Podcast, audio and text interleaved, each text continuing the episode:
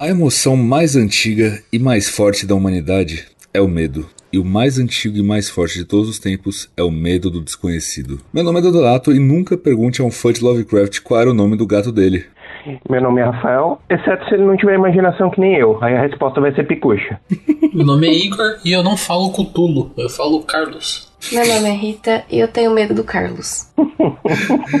e esse é o 71 episódio do Trilogy Podcast. Sejam todos muito bem-vindos e bem-vindas a mais um episódio do Trilogy Podcast. Antes de a gente começar o episódio em si, aqueles recadinhos rápidos que você já conhece. É, o Trilogy Podcast é um podcast independente, então a gente precisa da sua ajuda para continuar existindo. E para você fazer isso, basta entrar em twitch.tv barra Podcast e mandar o seu sub lá pra gente. Se você assina qualquer serviço da Amazon, você tem acesso a um sub sem pagar nada além da sua assinatura e você pode considerar mandar pra gente que ajuda pra caramba. Se você já manda seu sub pra outro streamer, você pode mandar um avulso pra gente por 7,90 que também ajuda muito. Se você não conseguir ajudar com seu sub, você pode ajudar espalhando a palavra. Então siga em arroba de podcast underline, que é nosso Twitter, e DRT lá nos postagens, é, interaja com a gente que já ajuda bastante também. Além de assinar os nosso, o nosso agregador de podcast onde você preferir, seja no Spotify, no Google, no Apple, onde você preferir ouvir. E inclusive se você ouve no Spotify, você pode avaliar a gente com 5 estrelinhas, tá? Ajuda muito na, no alcance também. É só entrar no nosso feed, tem as estrelinhas, você clica lá e, e avalia com 5 estrelas. Fechou? Também não se esqueçam que o Trilogy Podcast só existe por causa da Trilogy Games. Então acesse trilogygames.com.br e conheça a loja. Além também de seguir nas redes sociais em arroba Games Underline no Twitter e arroba Games Oficial no Insta e no Face. Beleza? Com tudo isso dito, bora pro episódio. Bom, pessoal, é, mais um recadinho rápido aqui antes da gente começar o episódio. Esse é o primeiro episódio com a nossa reformulação é feita, né? Então aqui é uma equipe completamente diferente. Pela primeira vez vocês estão ouvindo a voz da Rita aqui no podcast. Seja muito bem-vinda, Rita. Obrigada, é, pela primeira vez na internet, eu acho. Acho que eu nunca postei nada da minha voz. Obrigada, Dan. Nada que isso. E para quem não acompanha o, o arroba de podcast underline lá no Twitter, você deveria, mas é, aqui vai um pequeno resumo do, do, da timeline aqui. Basicamente, o Snake acabou deixando o podcast, né? Também por, por problema de tempo, mesmo caso do Felipe e do Carlos. E aí a gente ficou naquela, né? Se a gente, se a gente acabava o podcast, se reformulava, o que, que a gente fazia, porque basicamente a equipe toda tinha saído, né? Só ficou eu dos originais. E aí eu, eu pensei, né? A gente teve algumas reuniões e a gente pensou em reformular o, o podcast em vez de acabar com ele. E com certeza vai ser para melhor, assim. A gente espera que vocês gostem. Mas basicamente, né, depois de dois anos fazendo podcast, agora ele não é mais semanal, ele agora é quinzenal, beleza? Então, em vez de sair episódio toda semana, agora sai de 15 em 15 dias, também com um novo bloco. Então, a, a gente tem aqui o episódio temático, que é esse de hoje, que vocês já estão acostumados a ouvir a gente falar, e o outro do mês vai ser o episódio de notícias, beleza? Então, é sempre um temático e um de notícias, além da mudança de toda a equipe, né? Vocês já conhecem o, o Rafa e o Igor, que já tinham feito episódios aqui, eles continuam conosco, obviamente, e agora com a entrada da, da Rita também. Então, assim como a gente fez com o Rafa e com, e com o Igor, nas primeiras vezes que eles participaram, Rita, fale um pouco mais de você e seja muito bem-vinda ao podcast, né? Agora você faz parte da equipe principal. Muito obrigada, Dan. Eu, gente, eu fiquei muito feliz quando o Dan me convidou. Que dia que foi? Foi um dia na semana aleatório que ele mandou DM pra mim. Aí eu olhei assim por cima e falei, que isso? vou aceitar. não tô fazendo nada. Enfim, eu sempre tive muita vontade de criar conteúdo. Eu só não sabia como, nem com quem. E aí, como o DG é um cara extremamente profissional nisso, né? Ah, muito obrigado. aí deu certo. Tô muito feliz. Maravilha. Então, essa aqui é, é, são as vozes que vocês vão ouvir com mais frequência aqui, né? Que agora é a equipe fixa do podcast. Eu, o Raxis, né? O Rafa, falam oi, porra. Oi. o, o Igor. Opa. E a Rita. Eu. E esse é o nosso primeiro episódio com essa, com essa equipe fixa. Então, esperamos que vocês curtam, porque a gente vai falar de HP Lovecraft.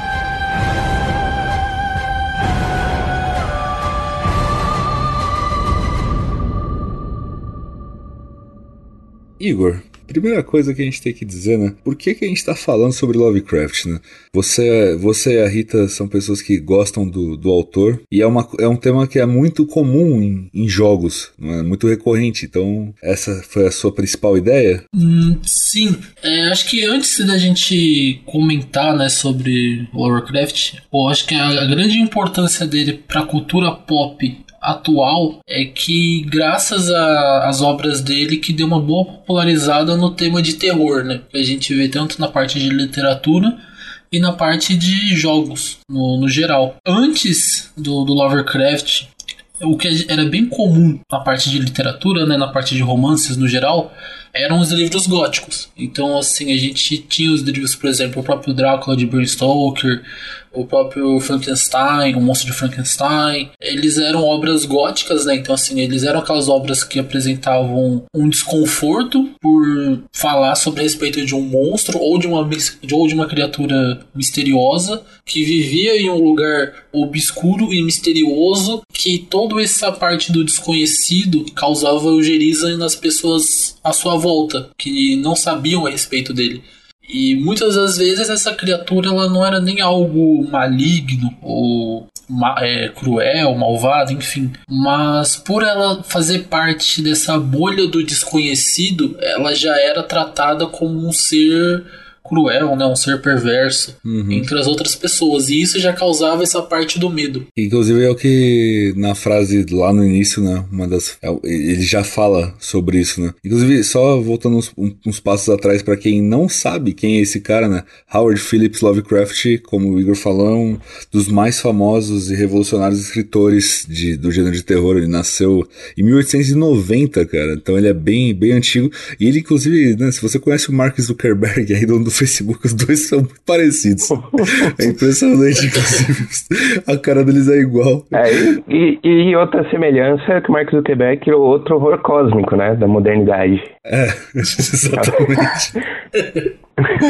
É um bom ponto. O legal de todas essas obras góticas, né, é que elas inspiraram muito Lovecraft quando ele era criança. Teve um ponto de virada na época do Lovecraft, durante essa parte da infância dele, é que ele morava com os pais, só que o pai acabou morrendo quando ele era muito pequenininho ainda de sífilis. Então isso fez com que ele e a mãe fossem morar na mansão do avô. Então ele acabou sendo criado ali pelo avô e pela mãe e pelas tias na mansão. E como o próprio Lovecraft ele era uma criança muito frágil, vivia doente, ele não tinha o costume, vamos dizer assim, padrão, igual as outras crianças, de frequentar a escola diariamente. Então ele acabou sendo educado diretamente da casa do avô. E como ele acabou sendo criado, né, diretamente da casa do avô, sendo educado diretamente da casa do avô, ele teve muito contato com a biblioteca né, do avô, que tinha todos esses livros, boa parte desses livros do, do gótico. Então, assim, ele leu muito de Allan Poe, ele leu muito, por exemplo, O Monstro de Frankenstein, entre, entre outras obras, né? Tanto que essas obras mais clássicas, vamos dizer assim, acabam influenciando até a forma de escrita dele, porque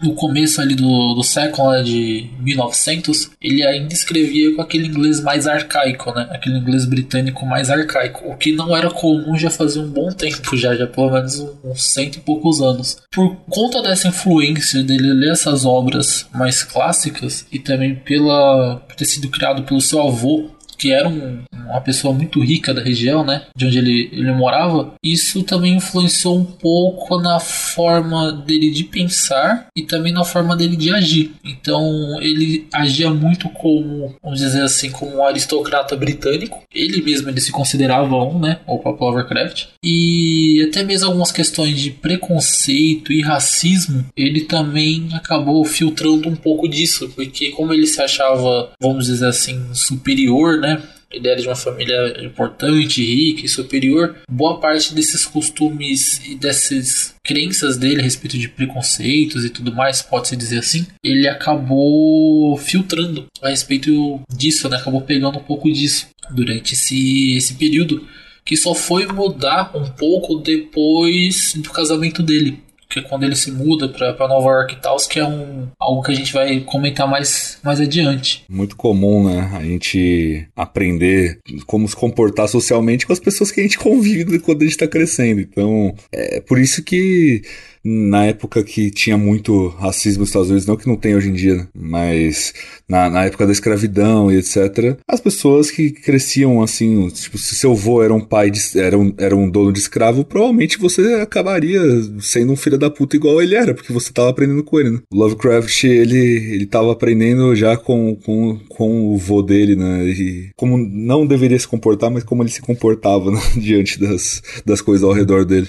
Infelizmente, ele acabou sendo, pode-se dizer, né, um agente da sua época, né, assim, da época que ele, que ele viveu, porque isso, infelizmente, era algo muito comum nessa época, assim, entre 1900, por conta de diversos fatores. É, já tinha sido lançado o livro da, da evolução das espécies, do Darwin, e o próprio Darwin, que é, que é uma pessoa brilhante, né, por sinal, nessa parte da biologia e da evolução, mas o próprio Darwin ele também era uma pessoa racista. Apesar dele não ser um racista tão extremo como, sei lá, 90% das pessoas daquela época, mas ele era racista e ele tinha algumas é, reforçava algumas ideias de racismo, tanto que nos livros dele a respeito de evolução das espécies ele comentava muito a respeito de como o, os europeus eles eram pessoas mais civilizadas e mais inteligentes e os nativos americanos, assim como os nativos africanos ou até mesmo alguns nativos asiáticos, né, que ficavam ali mais em regiões isoladas da Ásia, como certos cantos da Mongólia e da China, eram pessoas menos civilizadas e menos inteligentes. Até hoje europeu fala isso aí de, de sul-americano, né, filhas da é, puta. É, até hoje se tem, se tem muito essa ideia e esse tipo de comentário, principalmente você colocar isso num, num livro, né, que acabou sendo popularizado no mundo inteiro, reforçou muito aquela ideia de segregação nos Estados Unidos, né, de segregar a comunidade negra e latina da comunidade branca, né, branca elitista do, dos Estados Unidos. Então, assim, acabou ferrando muito, né, essa, essa galera, segregando muito esse pessoal, esse tipo de ideia.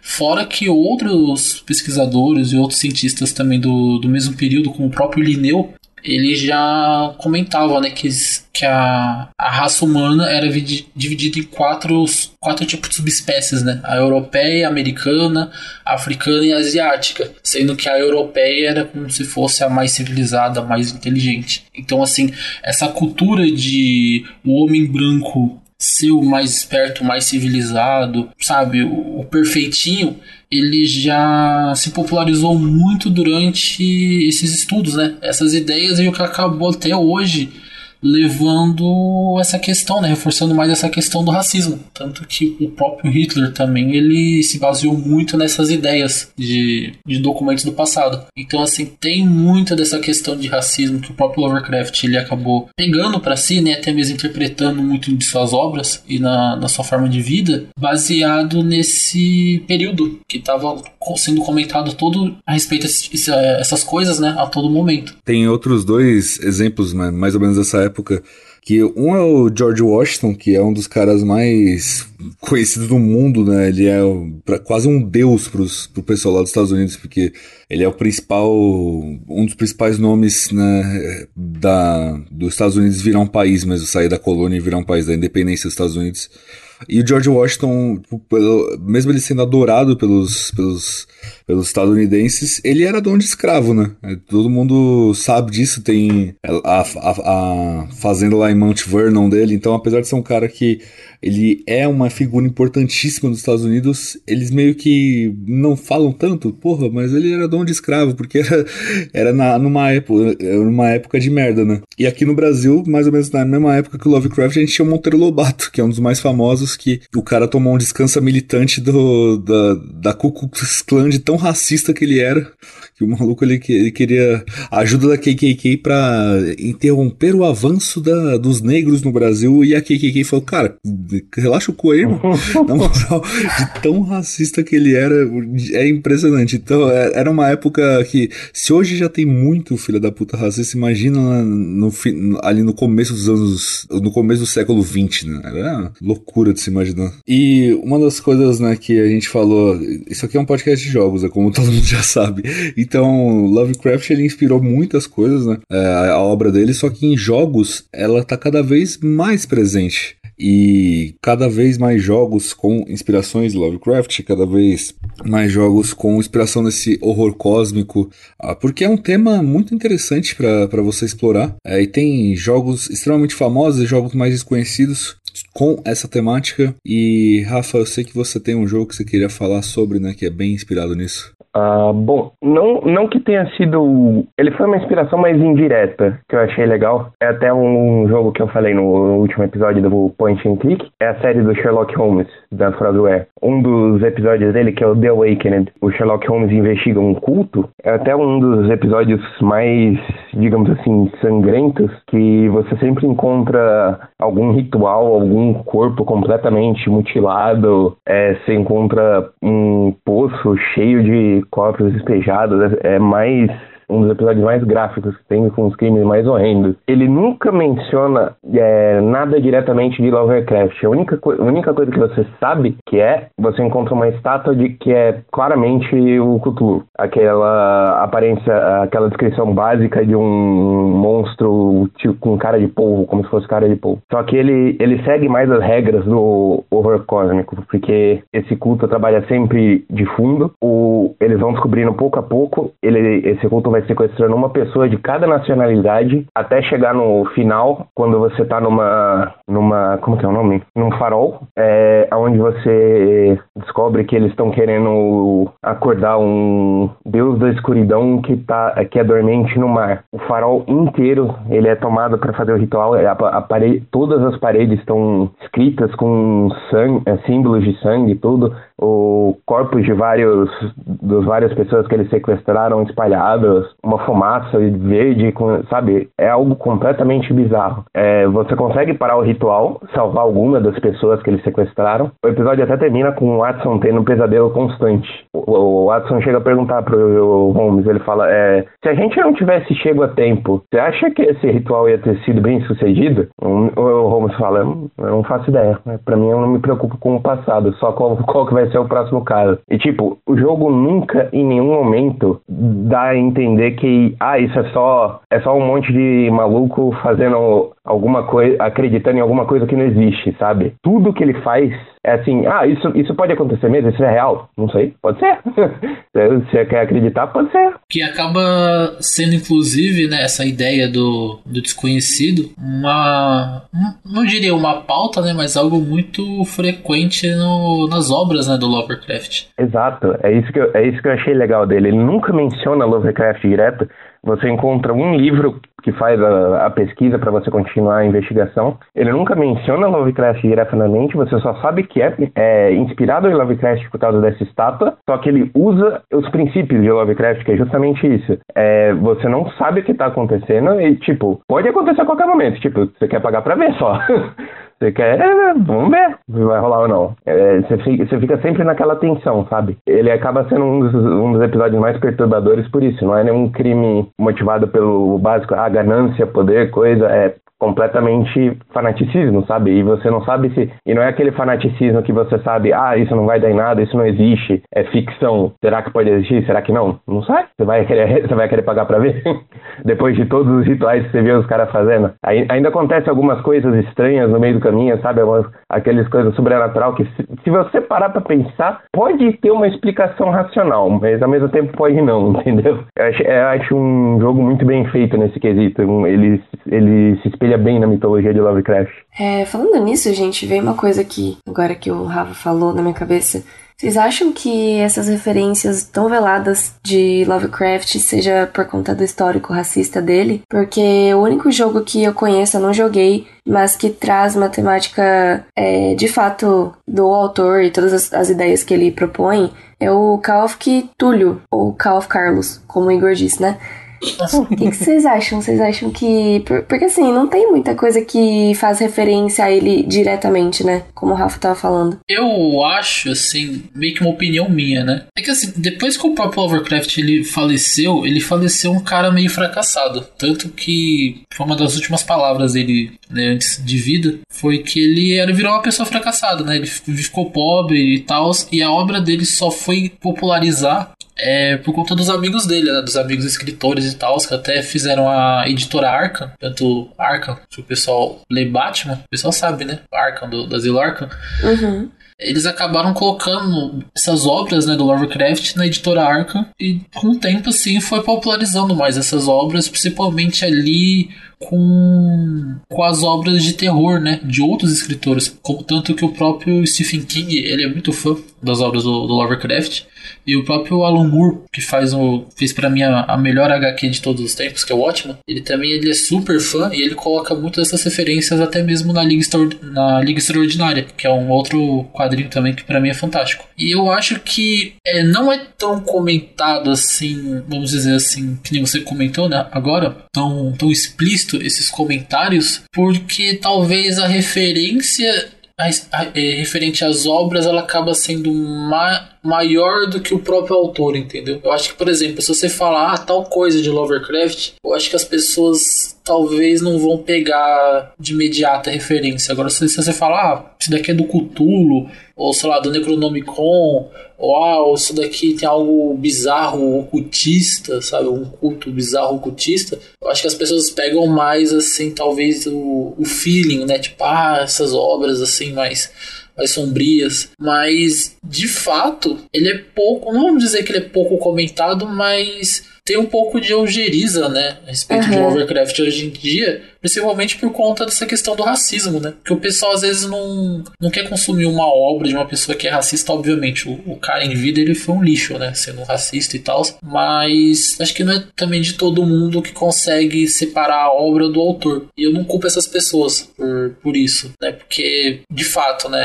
Tem umas coisas assim racistas que são bem pesadas. Pelo menos assim, na minha visão, eu interpreto isso. Sim, faz todo sentido. É, a gente conhece as referências, conhece, mas não conhece de onde vem, né? Não conhece o nome. Ah, nesse caso em particular, eu não acho que foi por isso, porque no momento que eles mencionassem o Lovecraft, ia quebrar esse, essa vibe de que, ah, pode acontecer mesmo. Não é que você fala, ah, é, isso foi dito por Lovecraft, isso deixa de ser um culto de algo que poderia acontecer, começa a ser ficção, sabe? Ah, isso foi algo escrito por um autor, sabe? Uhum, faz eu sentido. acho que ia quebrar essa barreira. Por isso que eles nunca mencionaram ele diretamente. Até porque o jogo é antiguinho, 2003 eu acho que ele era, 2003, 2005. Nessa época ainda não era falado tanto do, do, do passado de quem, quem Lovecraft era, a galera só, só começou a olhar esse tipo de coisa, a, a gente só teve essa sensibilidade, mas mesmo bem mais recente. Então, assim, eu sei que teve um RPG de mesa, acho que do próprio Call of Cthulhu tem um RPG de mesa, que eles eles removeram algumas coisas por causa disso, mas no caso do Sherlock Holmes, é, eu acho que foi só para manter um aspecto mais, digamos assim, realista, porque se eles mencionassem ele diretamente, ia quebrar essa barreira entre, ah, podia ser verdade? Não, porque aí, aí é ficção, entendeu? Aí você tá mencionando uma obra de ficção. Faz quebrar o feeling, né, do, uhum. do, do, mistério e tal. Eu acho que é mais isso que, que vocês falaram mesmo, assim, tipo, é, na, acho que também tem muita questão de da ignorância na, na, no sentido literal da palavra, assim, das pessoas saberem de onde vem, mas não saberem quem fez aquilo, né? Isso é mega comum, porque muitas vezes você não, não quer saber de onde veio mesmo, você só conhece aquela referência e foda-se de onde veio, né? Então, é, isso, isso acontece bastante. É, e, e você, né, que nem o Raxis falou, a partir do momento que você coloca uma citação num jogo, parece que o jogo tá indo mais para um lado bibliográfico do que, do que para um lado inspirado. E não é necessariamente isso, né? Mas na cabeça da pessoa pode ser que ela esteja indo para um lado mais literal ali, mais histórico, né? Então, acho que, assim, essas referências, é, tipo Bloodborne, que a gente vai citar. Bloodborne não, não cita diretamente Lovecraft, é bem claro, assim, nas inspirações na obra de Lovecraft, mas não tem nenhum momento que, beleza, Love, é, agora Bloodborne vai ter uma frase de Lovecraft com o nome dele escrito ali. Até, até porque, né, se você não conhece, eu falo isso por mim mesmo, se você não conhece Lovecraft, quando uh, você joga Bloodborne, você você não necessariamente precisa saber que foi é, inspirado em Lovecraft. Eu, eu não sabia quem que era né, na época que eu joguei. Eu não, nunca Acho tinha ouvido fica falar. mais claro assim, inspiração vitoriana que chama, né? É, exato. Porque Bloodborne é um jogo inspirado na, na numa Londres ali dos da, da, da, era vitoriana e uma coisa bem gótica e, e Bloodborne é inspirado também em ser a coisa mais terrível possível, né? Tudo desgraçado, uhum. tudo tudo um, um, um, na merda mesmo. E uma coisa que acontece em Bloodborne é que o jogo começa a ir tudo pro caralho muito rápido, né? Tipo, ele é um jogo mais. Ele já começa tudo na merda, assim, com lobisomens e essas coisas. Elas não são, né? Do criação de Lovecraft. Essa, essa parada mais. Uh, de, de bestas, né? De, que Bloodborne tem muita besta, de, de lobisomem, de, desses monstros, etc. de feras, exatamente. Acaba sendo monstros mais góticos, né? Que acaba também sendo uma inspiração direta do, do Lovecraft. Exato. E aí, e aí, conforme você vai passando pro jogo e chegando mais no final, essa parte das bestas elas vão se transformando aí sim totalmente né, na obra de Lovecraft mesmo, que aí vai virando aquelas amidalas, que são aqueles bichos enormes com uma, com uma cara de barata lá, e vai aparecendo. E, e é uma, uma parada que acontece também é você, quando você vai pra DLC do Bloodborne, The Old Hunters, você é puxado por um braço que você não consegue enxergar no começo do jogo. Ele só abre um portal assim, ele te puxa, te esmaga e, e você brota lá no, no, outro lugar. E depois você começa a enxergar esses bichos presos na parede, uns insetos gigantes ali. E quando você começa a enxergar esses bichos na parede, você vê que o jogo foi pro caralho, assim. Ele tá em tudo.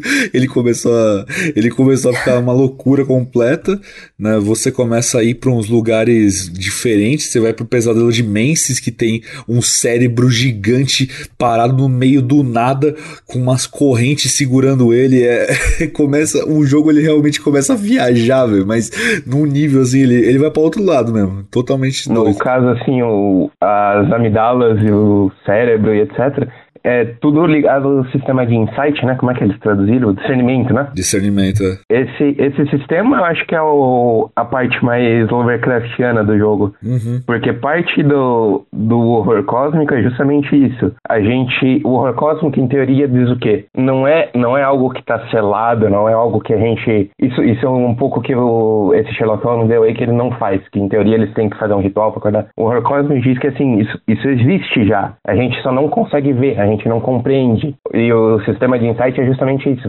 Você começa o jogo, você não tem insight, você não tem discernimento no que, que isso significa. Conforme você vai enfrentando essas criaturas, conforme você vai, digamos assim, vendo esses eventos estranhos, você vai ganhando discernimento do que, que esse mundo estranho é. Até no momento que você chega, o jogo tem certos casts, né? Ah, quando você tem 20, você consegue ver tal coisa, quando você tem 40, você começa a ver tal coisa. Depois, no momento que acho que você chega em 100, né? Você começa a ver as amidalas na cidade. Vai ter é assim, no momento que você chega a um certo nível de discernimento, é o momento que você consegue ver as criaturas que vivem no mundo junto com a gente, só que o cérebro humano normalmente não consegue compreender. Isso, isso é o discernimento. E você ganha discernimento não só estourando um item lá, né? Mas quando você vai fazendo certas coisas da, do jogo em si, porque é meio que ele querendo te passar. Você, você matou esse chefe aqui agora. Né? É, entrar na área do chefe. E o discernimento também, quanto mais alto tá o seu discernimento, lembra que menor é a sua barra de frenesi. É. Tipo, mais fácil é, é de te levar à loucura. Exato. Porque isso não é, isso não é algo bom você ter discernimento. Ah, tá, você consegue compreender mais coisas, mas as, é, o princípio é a mente humana não consegue lidar com isso. Sim. Então você, você fica muito mais próximo de ser, de ser levado à loucura. Por isso que você tá no discernimento altíssimo, aquele cérebro do pesadelo lá, nossa, ele vai te levar no frenesi rapidíssimo. É exportável. Exato. Então, esse sistema eu acho genial, o jeito que ele transformou uma ideia de terror em mecânica de gameplay.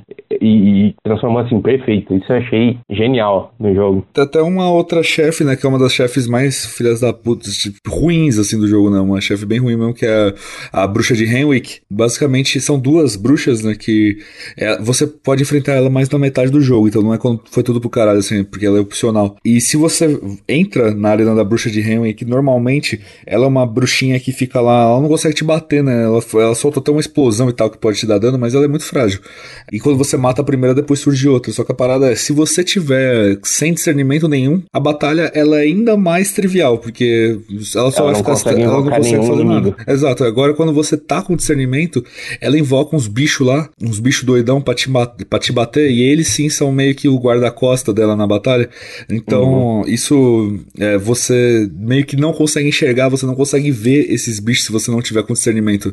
E aí uma batalha fácil fica ainda mais fácil, né? Outra coisa que mexe aí na, na mecânica. É, todo jogo Souls-like tem um chefe horrível, né, gente? Acho que a, a bruxa de que é esse de Bloodborne. O eu resto eu gosto gosto. do, do, da- do monte de gente lá também, não. O, o Renascido. The One Reborn. Nossa, bicho ruim do caralho. The. One Reborn eu perdoo só pela introdução dele, velho. Aquela introdução é, ó. O cara é uma reskin do, do, do- daquele lado de Mon Souls, o Tower Knight, só que bem pior, porque o Tower Knight é bom. Triste é, demais. Isso é verdade. Pi- Pior é que mecanicamente ele é o Tower Knight, só que ruim. Só que ruim, exatamente.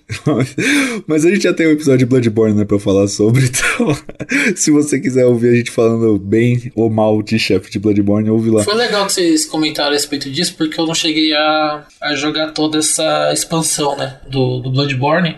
Só que essa parte, por exemplo, de balanceamento, até a parte ali de discernimento, ela é bem comum no RPG de mesa do que é o Call of Cthulhu. Tem muito disso também. Você não disse que era Carlos, mano? É, é, pô.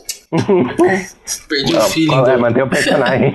Exatamente. Inclusive, é, ô, ô, Rita, você, você mesma disse né, que não tem jeito certo de falar essa porra dessa palavra, né? Então, gente, eu não sei de onde que vem todo essa, esse lance do nome dele. Por que, que as pessoas não conseguem falar certo? Por que, que existe tanto nome? Porque quando eu procuro no Google, é Quitulho. E aí cada um fala de um jeito, cada um recebe uma Chulo. referência de um jeito. Mas enfim, eu acredito que não tem um errado. Eu acredito que são só, tipo, jeitos diferentes. Pode ser também vindo, advindos da língua que eles, enfim, falavam lá É que na a gente época. não tem discernimento pra falar direito. É, exatamente. O, o próprio Lovecraft ele comenta disso, né? A gente tá comentando essa parte aí do discernimento. Ele fala no, no próprio Necronomicon, né? Que tem várias criaturas e vários monstros. Ele, ele já chegou a comentar em entrevistas na época que o pessoal falava, pô, mas o, as suas obras sempre têm nomes de criaturas, né? Muito difíceis de se pronunciar e tal. Aí ele fala assim, pô, mas é porque o nome dessas criaturas não são pronunciáveis para humanos ordinários, sabe?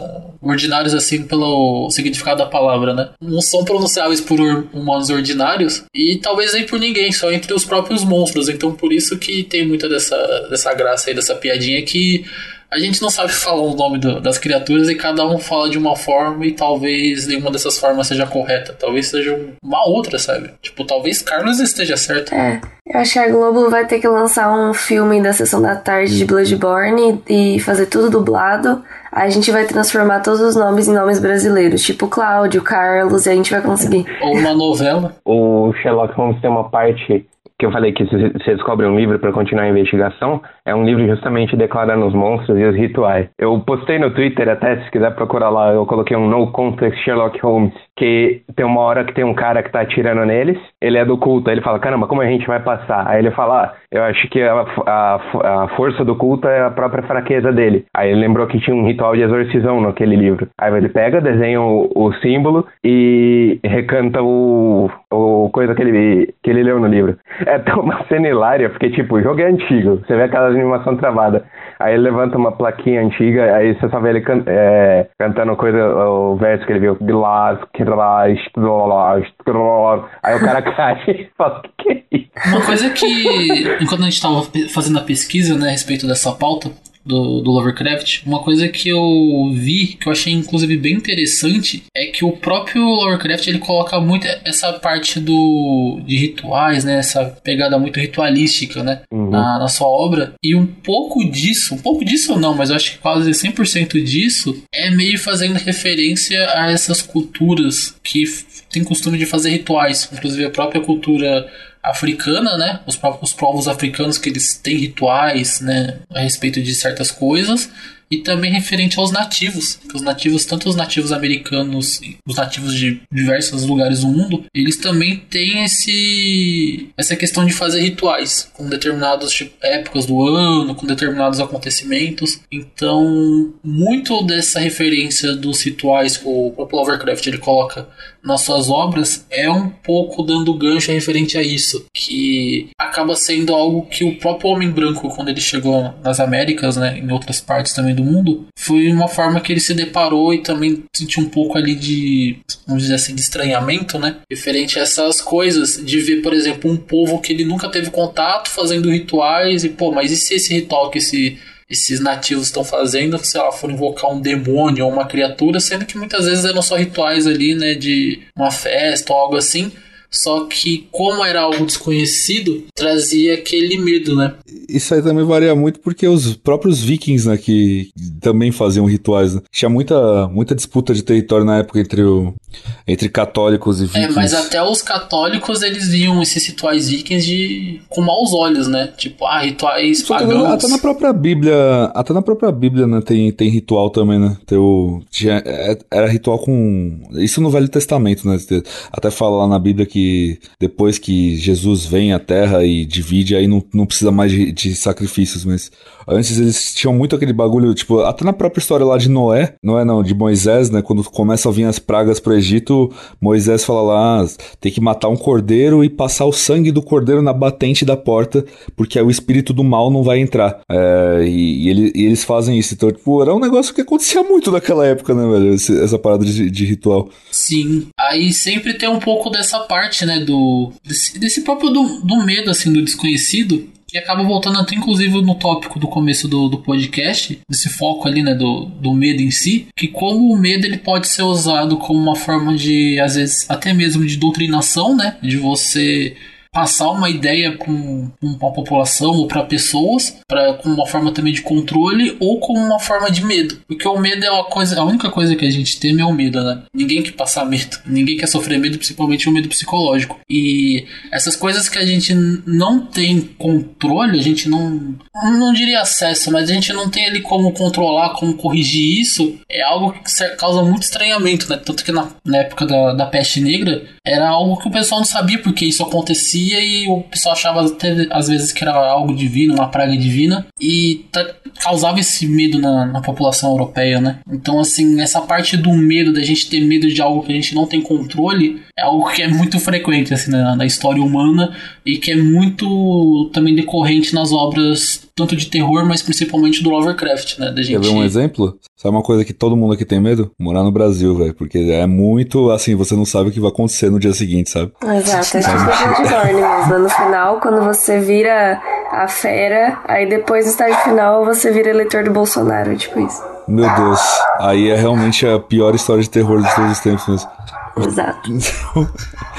então, Rita, eu sei que você também queria falar de Bloodborne, né? Porque é um jogo que a gente, a gente gosta pouquinho, né? Graças a Deus. E, e a gente já tem, né? O episódio gravado de Bloodborne, só que você não tava no podcast ainda quando a gente gravou. É, então... mas eu vou estar quando lançar o Bloodborne 2, se Deus quiser. Será que, será que um dia sai?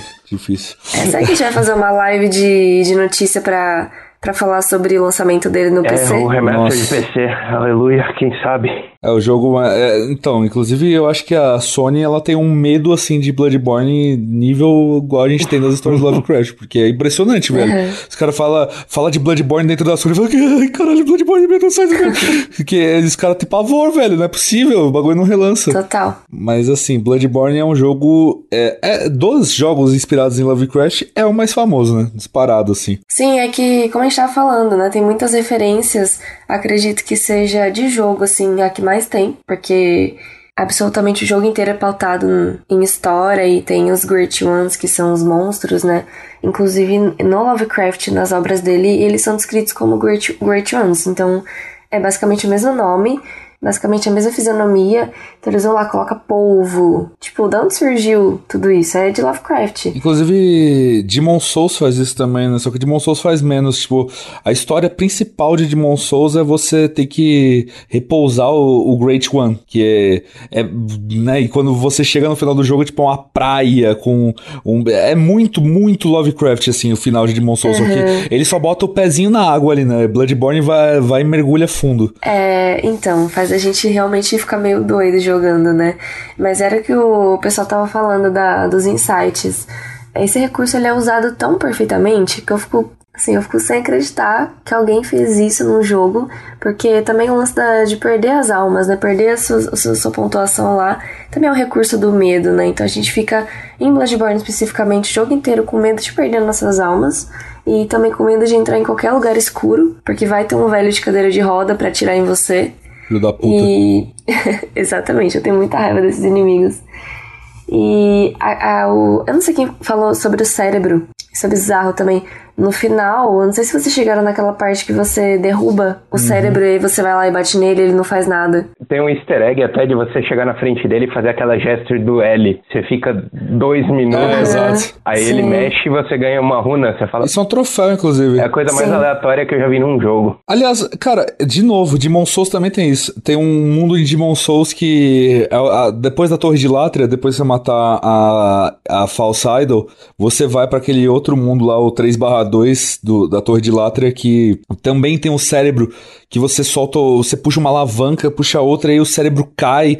E na verdade é um coração no Demon Souls, não é um cérebro, né? Cérebro no Bloodborne. Mas, cara, é de, de novo, assim, Demon Souls, ele. Você já podia ver, né? Em 2009, é, o, o Miyazaki já tava querendo Fazer ali, cara, eu tô, coisa. afim de. É, tô afim de fazer um pouquinho esse negócio aqui de Lovecraft, porque a Torre de Látria toda, ela é bastante Lovecraft, né? Todo aquele mundo 3 de, de Demon Souls, e essa, só que, que nem a gente falou, né? Demon Souls, ele coloca o pezinho na água, Bloodborne, ele mergulha mesmo, foi onde o Miyazaki falou, agora vai.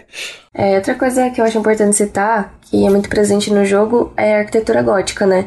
Então, um paralelo que dá pra fazer entre Lovecraft e Bloodborne é justamente essa essa altura dessas construções que vão separar o homem dos Great Ones, né? Então é pra você ver que você é uma merda mesmo. Você tá ali pequenininho, você não consegue chegar ao topo, você só consegue chegar ali é, no chão e você olha pra cima e não tem nada, é tipo, é um céu vermelho, é tudo bizarro, mas é ju- justamente pra fazer essa separação, né, de que a gente nunca vai conseguir compreender o que que eles são, nunca vai conseguir ver, nunca vai conseguir, é, e se você ver, você vai ficar louco, basicamente. Inclusive no Bloodborne tem ainda outra, outra coisa muito misteriosa, né? Que são os Pitumerianos. Porque ele tem os The Great Ones, né? Só que os, Pitori, os Pitumerianos, eles eram uma raça que existe lá, que eles eram totalmente brancos, assim. É, e eles eram mais antigos que. Eles vieram pra Terra junto com os Great Ones, assim, né? eles eram meio que enviados dos Great Ones. É bem curioso, assim, essa parada dos Pitumerianos. Inclusive no Elden Ring eles meio que reutilizam essa ideia, porque no, no Elden Ring também tem os. a- o Great One lá, que é meio que o deus de tudo, que ele Aham. envia Marika pra Terra e ele fica meio Mas que não tá tão presente a estética de Lovecraft, você vê? É, Elden Ring é mais Berserk do que Nórdico, né? É mais coisa nórdica. Uhum. É, exato. Se ele puxa pra, pra outro lado, só que ele ainda, ele ainda tem o ladinho ali em, em Lovecraft também. Acho que todo jogo da From tem um pouco de Lovecraft, E nem que seja né? menos do que outro. E Berserk total, assim, pra caralho. Então, porque se não fossem os jogos da From, eu não teria conhecido. Vocês conheceram por onde Lovecraft? Bloodborne também. Mas é, foi aí que eu quis aprofundar, realmente dar uma lida nos contos. E aí toda vez que eu lia, vinha Bloodborne na minha cabeça. Eu falava, caralho, isso saiu daqui. Isso é genial. Porque o cara realmente, ele era genial. né? Inclusive, aquele jogo ruim lá de PlayStation, The Order 1800 e não sei o que, ele tem um pouco também, né, de Lovecraft. Ele tem mais de, de lobisomem e tal, mas ele também tem um, um pouco dessa estética, assim, de vitoriano, lobisomem, os Eu caralho. diria que ele é mais gótico do que Lovecraft. Porque ele pega muito mais aquela parte tanto de vampiro quanto a parte ali de, de lobisomem das obras clássicas, né? Tanto do, do Drácula de Bram Stoker quanto inclusive o, o lobisomem, aquela parte do próprio lobisomem europeu. E ele tenta filtrar um pouco disso com as lendas e os mitos vitorianos, né? Com o próprio Jack the Ripper, e, é, a própria. Época, né, que se passava o, o jogo, né, que ele se passa na época vitoriana, que foi uma época inclusive muito conturbada, que foi uma época de extrema expansão europeia, né, da, da parte ali do Reino Unido, mas também causou muita miséria, né? Tanto que é meio que o início ali da era da, da revolução, né? Revolução industrial. Também conhecido como era Peaky Blinders agora. Aí começou depois o Pink Blinders. Mas ele, ele é mais gótico do que Lovecraft, assim. Bem mais. É, então, o, inclusive essa parada né, de, é, de misturar o, o terror cósmico com o vitoriano é engraçado, porque isso, tá, isso ficou bem comum, né, depois que Bloodborne fez é, de, de misturar uma coisa na outra, porque apesar de não serem as mesmas coisas, elas combinam, né, cara? É engraçado. Você consegue é. combinar essa, essa parada de. Apesar do Lovecraft ter nascido nos Estados Unidos, a obra dele parece muito uma obra britânica, porque a, o, o, terror vitoriano ele quase ele é em Londres sempre, né?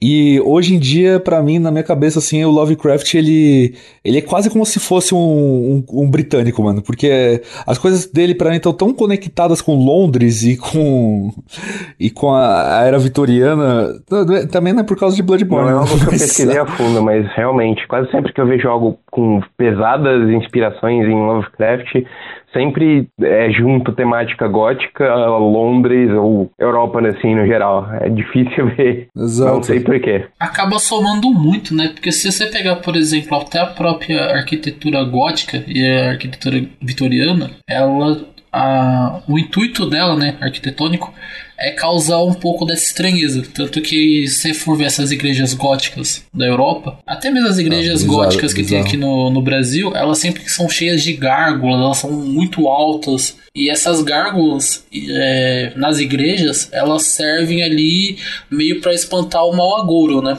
De entrar dentro do, do prédio da igreja, né? Então, assim, é, essas gárgulas assim já causam um pouco de estranhamento assim com as pessoas e quando você entra na igreja você vê uma igreja que ela é muito alta que ela tem um teto muito alto é para causar um pouco de paz pro fiel. Tipo nossa eu vou entrar nesse lugar aqui ele é muito alto então aqui sei lá é a casa de Deus.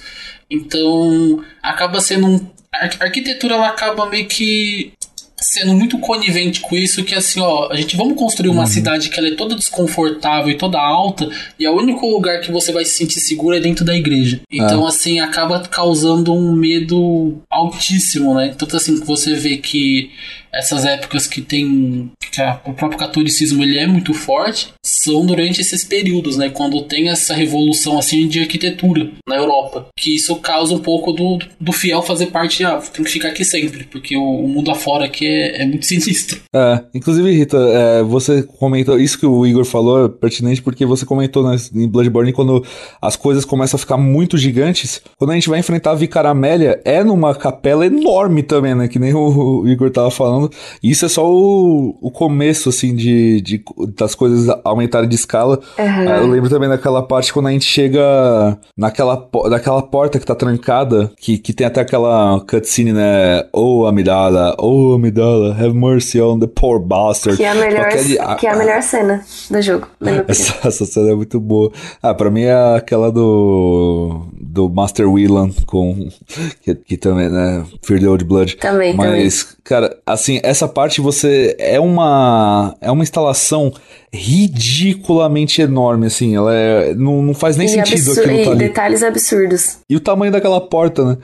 Então, nada a ver. Não precisa, né? Porque a gente é tão pequeno, é pro monstro Bom, passar. Eu adoro portas grandes, né? Você, Porra! No geral, você sempre chega, aperta o botão, o cara tem que abrir, fazer aquele baita esforço pra abrir uma porta gigantesca. Você fala, pra que tudo isso, cara? Exatamente. Mas aquela, aquela lá ainda é exagerada até pra eles. Pô, que é uma coisa que eu odeio, que me dá uma raiva nos jogos, é o seguinte: você é uma pessoa, você é um personagem que você derrota monstros gigantes, semideuses, mas você não consegue abrir uma porta de madeira. Você precisa de diversas chaves para uma porta de madeira. Eu fico muito desgraçado da cabeça com isso. E eu falo, caraca, mano, eu acabei de derrotar um monstro que tinha o tamanho de um prédio de 20 andares.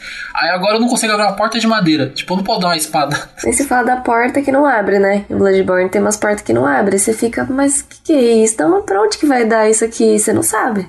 Resident Evil é engraçado. Você acabou de matar um bilhão de zumbi, matou o Nemesis.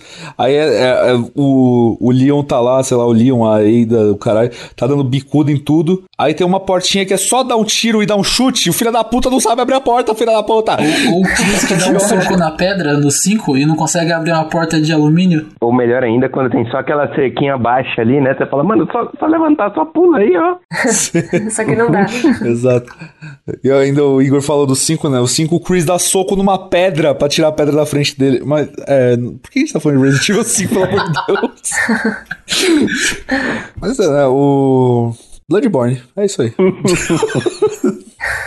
ah, inclusive, é engraçado, né? Se você for parar pra pensar, o Mikolashi é o próprio H.P. Lovecraft. Olha, faz sentido. Por quê? É um cara, é um cara branco maluco, correndo de um lado pro outro, que ele é o primeiro hóspede do pesadelo. Ou seja, quem criou o pesadelo foi o Lovecraft. Faz todo sentido ali. É, e o Mikolashi poderia ser. Ele poderia ser o próprio Bolsonaro também, se a gente for ver. Um homem branco que só faz merda, né? Desculpa falar É de mal dele de novo, é que eu tô com raiva dele hoje, não sei porquê. Cara, vai tomar no cu do Mikolashi. Gente, ele, eu gosto tanto dele que eu queria tatuar ele, mas aí quando eu falei isso, o povo ficou muito bravo comigo, falando que ele era o pior chefe. Não, ele é mó bom. É, tipo, é chato você ficar perseguindo ele, e aí depois no New Game Plus Plus ele te mata com uma vez aquele tentáculo, né? Então é meio horrível. A ideia dele é legal, a execução é poderia ser melhor. Então, cara, ele, ele me deu um trabalhinho no, no New Game, vou falar, viu? Eu acho interessante um chefe que fica correndo de você, porque o- todos os outros você tem que dar porrada com ele. Esse aí ele foge de você, então ele quebra a sua expectativa, né? E é, uma, é um labirinto que ele cria, né? Todo cheio de névoa. É, eu, eu gosto da arena dele. É, justamente. Eu, eu acho a lore dele uma das mais ricas do jogo, sinceramente. É, outra coisa que eu ia falar sobre o jogo, mesmo que dá pra fazer um link aí com, com as histórias do Lovecraft, é que tem a, a escola, né? A, a faculdade lá, a universidade do, do jogo. E o Willan, né? É o Willan. é, Master Willan. Aque- aquele louco lá que fala dos olhos. Então ele ele fala muito que a gente precisa ter olhos dentro, né? Inclusive ele até abria as pessoas pra ver se tinha ou não. Super Era louco, saudável. louco nesse nível. E ele também transformava é, as pessoas em monstro, até que surgiu a, a Room, né? Que nada mais, nada menos do que era um, um, um aluno dele que ele fez experimento até virar uma aranha retardada gigante que não faz nada, só fica ali spawnando inimigo. Aranha E- inexpressiva. Exatamente. É, então isso também vem muito da literatura de Lovecraft, que é esse lance da gente ter que é, ter outros meios de enxergar esse monstro, né? Então eles fazem e isso tá presente no jogo O inteiro. próprio Mikolashi, ele fala, né, toda hora, é, a Ron vira meio que um símbolo, assim, ele fala, assim como fez com a Ron, é, no- nos dê olhos, nos dê olhos, grant us eyes, grant us eyes. Exato. Ela foi o experimento mais bizarro que teve, mas chega lá na área que vai contar essa lore, tem. Todos os inimigos têm olhos, né? Praticamente. E na DLC isso vai pro caralho de vez, assim, porque quando você vai lá pra, aquele, pra aquela torre do relógio da Lady Maria, é cheio de experimento, tudo, tudo errado. Tem inclusive as falhas vivas lá, né? Porque também eram os experimentos que, Uhum, de exato. pessoas que queriam virar Great Ones. É, e deu merda, né? Basicamente deu merda.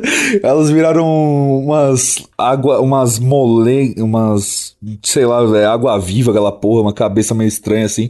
Sim. E, e perto da. Quando você tá chegando perto da, da Ebrietas também tem lá os. aqueles bichinhos, né? Os emissários celestiais. Isso. É, é engraçado que os emissários celestiais. Toda vez que você mata um chefe em Bloodborne, você ganha lá a conquista, o troféu, né? Quando é uma. um Old One, ele fala você matou o Old One e é o nome tal.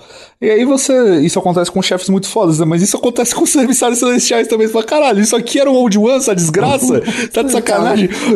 Exatamente. Eu acho que a intenção era pra, pra fazer você pensar que tinha mais alguma coisa e descobrir a Ebrieta, lá, sei lá, atacar a parede, alguma coisa. Eu não acho que foi bem sucedido nisso, né? Mas Sim. Mas a Ebrieta não é difícil também. Vocês tiveram dificuldade? eu diria que é uma das mais difíceis no jogo, mas não foi, não foi uma das que eu mais tive dificuldade também. Eu acho que eu fui umas três, quatro vezes. Pra um Great One, ela não é tão difícil assim, porque o jogo fica colocando na nossa cabeça a história inteira de que quando a gente encontrar vai ser horrível e joga a expectativa lá em cima, e aí isso é um problema, porque quando você chega, dependendo do nível que você tá, não é um problema, né? A parada da Ebretas também é que ela foi esquecida no churrasco, né? Porque ela, É. ela tipo, eh, os Great Ones foram lá pra terra, aí na hora de ir embora ela ficou. ela E ficou ela é, esquecida. tá numa área extremamente escondida, porque você tem que quebrar um vidro pra conseguir. Esqueceram de mim, versão Exato. Versão. H.P. Lovecraft, exatamente. Ela é uma Macaulay Culkin daquele mundo, tá ligado? Vocês tinham comentado agora há pouco a respeito do, dos sonhos, né? Quando ele, ele criou, né? O Lovecraft criou o pesadelo. Aí eu até ia fazer uma pergunta para vocês. Se vocês não acham que esses filmes de terror trash a gente tem ali dos anos 80, dos anos 90, tipo Jason, até mesmo a Hora do Pesadelo, se não tem um pouco de inspiração de Lovecraft. Fred Krueger, cara, eu sempre pensei nisso, sabe? Porque o Fred Krueger, ele. Ele tem. Ele é dentro do, do próprio pesadelo, Isso, né? ele, ele mata as pessoas dentro do pesadelo.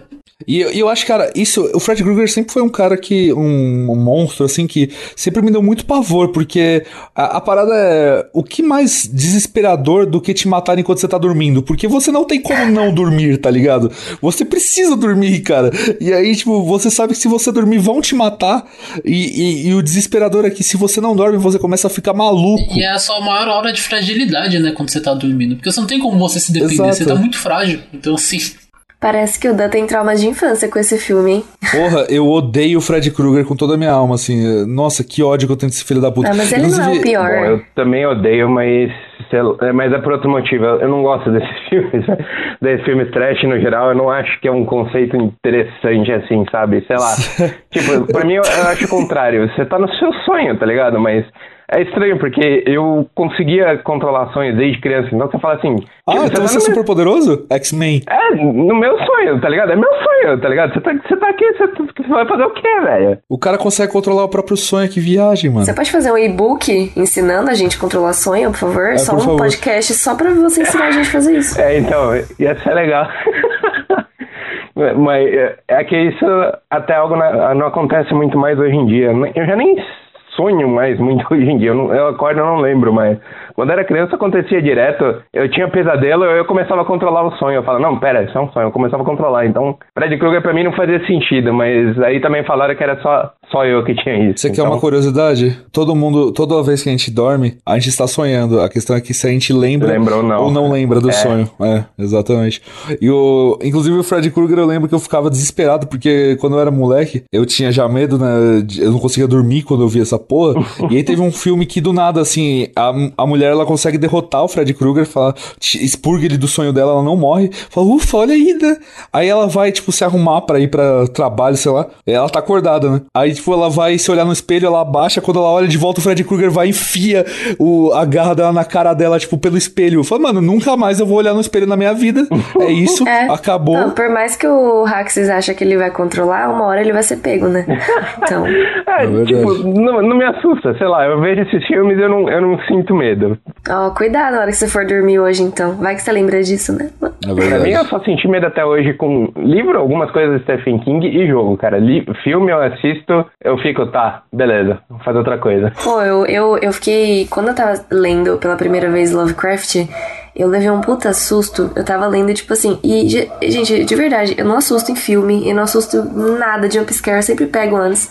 E esse livro me deixou horrorizada num conto que eu tava lendo. Era uma parte que ia chegar um monstro. Na hora que a gente. Tipo, ele chega, bateu a porta de casa, eu levei um pulo. Vocês estão entendendo? Tipo, realmente, é, é terrível. É muito ruim. Uma coisa que acontece assim é porque você causar medo na pessoa é muito difícil, né? É, dependendo de como for. E uma coisa que eu admiro muito em obras é ela conseguir te dar medo sem ser de uma forma barata, né? Sem ser essa parada de ah, sustinho aqui na sua cara, ó, Exato. é, jumpscare. Eu acredito que é daí que veio muito o prestígio do, do autor, né? É. É, ele consegue fazer a gente ficar horrorizado, mesmo sabendo que não tem a menor possibilidade das coisas que ele escreve ser real. Esse negócio de do medo do desconhecido mesmo, né? De você ficar em choque só de um uma possibilidade de ter a possibilidade daquilo existir, mas você sabendo que aquilo não, não é verdade. É. E por isso que, sei lá, muita gente tem mais medo de, de um filme de serial killer do que de um filme de espírito, porque o filme de serial killer você sabe que o serial killer existe na vida real, né? Só que quando o, o negócio começa a ir pra uma parada, uma esfera que você não conhece, ela começa a te dar mais, mais cagacitos, assim. Então, quando você tá É. jogando um jogo de terror que ele é baseado em te dar susto, é, você vai ter medo dele no começo. Sei lá, o. Qual que é o nome daquele do asilo lá? O muito famoso jogo de terror de, do asilo, Outlast? da câmerazinha? Outlast. Outlast, é. O Outlast, cara, eu, eu tinha medo dele no começo, porque, ah, beleza, o bicho vai me matar aqui. Só que depois que você morre pro bicho, você volta e você fala, ah, beleza, ele só me matou, né? Mas nada Esse é o demais. grande problema de jogo de terror survival, né? Porque em algum momento o recurso ele já não vai mais te pegar, de tanto Sim. que ele vai se repetindo. Então, o ideal seria repetir de formas diferentes, né? É o que ele faz no livro. O que causa ansiedade na gente é pra saber como que o monstro é. Então ele Sim. vai, ele monta toda uma história, todo um contexto, até que chega o ápice do livro, que é a descrição do monstro, né? Que é o que a gente queria tanto ver e tanto saber. E mesmo assim, depois que você sabe como que ele é, ainda assim continua dando medo. Isso que é foda. Nesse quesito, eu acho a Frictional muito, muito boa em criar um jogo de terror, porque Amnesia, eu acho que até hoje é assim, o que mais me deu medo. O, o primeiro mesmo, The Dark Descent. Não joguei o dois ainda. A Machine for Pigs é horrível. Nem foi feito por eles. Ah, é. The Dark Descent, ele faz um esquema assim: se você olhar pro monstro, você vai ficando insano. É e verdade. conforme você fica insano, você começa a respirar mais. Você ouve o personagem ficando insano, é, eu- ouve ele respirando mais, mais pesado e fica mais fácil dos inimigos te acharem. Então, assim, se e você ouve um inimigo, você tem que pegar e se esconder. Você se fecha no lugar, você não pode olhar pra ele. Então, tipo, você encontra um armário e fecha. Você ouve ele andando, você tem que ficar parado, não olha. Se você, tipo, abre e tenta olhar, é, é no momento que você vai ser pego. Então você tem que parar e ficar só parado lá. É no momento que você fala, caramba, será que acabou já? Aí você tem que abrir e tentar sair. É, e até aquele quesito de, ah, se no momento que você morre você acaba perdendo, eu acho que eles fazem algo genial justamente que é assim, você tem, acho que você pode tomar duas porradas, a terceira que te mata. Só que quando você toma uma porrada, você ganha um, um boost de velocidade. Então assim, Ó, você leva uma porrada, você fica sangrando, ele, ele causa insanidade e tudo, ele, ele dá aquele terror de, meu Deus, eu fui pego, só que ele te deixa escapar ainda, entendeu? Então, o Amnesia, ele faz perfeito, ele sempre te deixa, ele, ele, ele deixa claro, você sempre tá em perigo, só que ele tenta nunca te matar. Eu acho que ele arranja, sabe, o balanço perfeito pra E a sempre te do deixar na que você morre no jogo de terror, você meio que perde o medo, né? Sim, Porque. é por isso que eu não acabei não tendo muito medo com Alien Isolation, por isso. Ele é ótimo, mas ele te matava direto e de um jeito meio besta. Às vezes você tava andando, aí você passava embaixo de uma ventilação e ele te matava. Você fala, porra, como era pra mim adivinhar que tinha uma ventilação lá em cima do nada? É. Ah, mas é esse o ponto. E o Bloodborne é o que eu ia comentar é exatamente isso. Ele é um jogo que, apesar de ele não ser listado por muita gente como terror, porque ele é um jogo de RPG, é um jogo de ação, né? É, mas, cara, ele é um dos jogos mais assustadores quando você joga a primeira vez, porque tem essa parada, né, de você morrer e, e perder tudo se você morrer duas vezes. E ele Sim. é desesperador, assim, de você não saber o que vem pela frente. Muito escuro, né? Também. muito escura e ele mexe muito com a, com a sua cabeça, né, a todo momento. é, e essa parada dele não ter. mu- não- Isso é coisa da própria From, né? Mas é, de, de não ter música ambiente no, no cenário, tirando lá no. é, na- quando você vai pra aquele lugar. Puta, tá fugindo o nome das, ca- da cabeça agora, velho. Só tem um lugar que tem, que tem música tema no jogo todo, né? Que é o hub? não é o hub, não. Ah, tem, tem o hub também, mas tô falando, tipo, no, no, no mundo mesmo. Que, onde tem aqueles bichos, os homens do saco lá. Ah, tá. Ah, Yahargu. É. É, Não é Yarhargu? Não era... Ah, é Yarhargu, mas é... é Yahargu. É, ma- mas é uma parte em que você é teletransportado? É essa que você tá falando? É, exato. é. Porque o, o Bloodborne todo, ele não tem música quando você tá andando pelo cenário, que é pra te mostrar que você tá sozinho naquele mundo, né? Que você tá. É, é, é um jogo tão, tão frio que você se sente abandonado, né? É, exato. E aí quando você vai pra Yahargu, começa a tocar aquela música e ela te dá até calafrio. Você fala, velho, por que que tá tocando essa porra aqui, Pô, né? gente, essa área, de verdade, é a mais medonha de todas. Tem, uma, tem uns porco enorme, umas carroça, velho, é, é coisa de maluco. E você enfia o braço no cu do porco. É, mano, esse jogo é todo doido, velho. Na moral. Toda hora. Mas é, é- é total essa parada de, tipo assim, qual, qual jogo te deu mais, mais medo, assim, deixou seu coração mais disparado? Sei lá, é, Outlast ou Bloodborne? Pra mim, totalmente Bloodborne, cara. Na mil vezes. mas ele é mais, ele cumpre mais esse quesito de jogo de terror, né? O Rax estava falando, eu lembrei agora de um jogo que eu joguei um pouquinho no começo da. que tava na Game Pass, acho que tá ainda, o Visage. Vocês já jogaram? Sei qual é, sei qual é. Não, não mas tá na, na minha lista também. É, então, esse comecinho, de- eu não costumo jogar muito horror survival, não. Mas esse aí eu tava vendo, assim, logo no começo que ele tava. Ele dava aquele indicativo de loucura, né? Então, quanto mais você anda, se você não fizer tal coisa que eu não lembro agora, tipo, ou acender lâmpada, alguma coisa, você vai ficar meio louco e isso vai te prejudicar seu gameplay.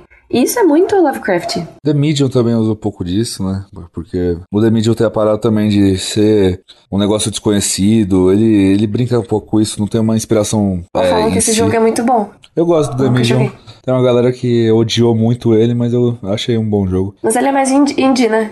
Mais ou é, menos, Double né? Way. É, Double Way. Da Bloober. Tem umas boas ideias, mas a execução às vezes deixa a desejar. Ah, Vocês estavam comentando a respeito dessa parte do, do medo e tal, né? Do, desses jogos de terror. E pra mim, assim, o medo num jogo de terror, ele só continua sendo válido, eu só continuo tendo medo quando eu não sei daquela criatura, né? Do, do monstro, do boss em si. Do que quando eu já conheço ele. Porque assim, quando. Isso, isso é até uma coisa assim que. Vou puxar um ponto aqui, eu acho que vocês vão concordar, concordar comigo. O PT do lado do jogo do Kojima, ele era muito aterrorizador porque você em momento nenhum é, encontrava a criatura, o monstro, a assombração que tava ali naquele local. Então, assim, era sempre um mistério novo, era sempre um medo novo. Porque a partir do momento em que você tá no jogo de terror e você já vê um monstro, você já vê um zumbi, enfim, a criatura em si, você já perde esse medo, né? Que nem o Dan falou agora do Outlast, tipo, beleza, no começo ali ele teve muito medo, mas depois que ele morreu a primeira vez ali pro, pro monstro, pro,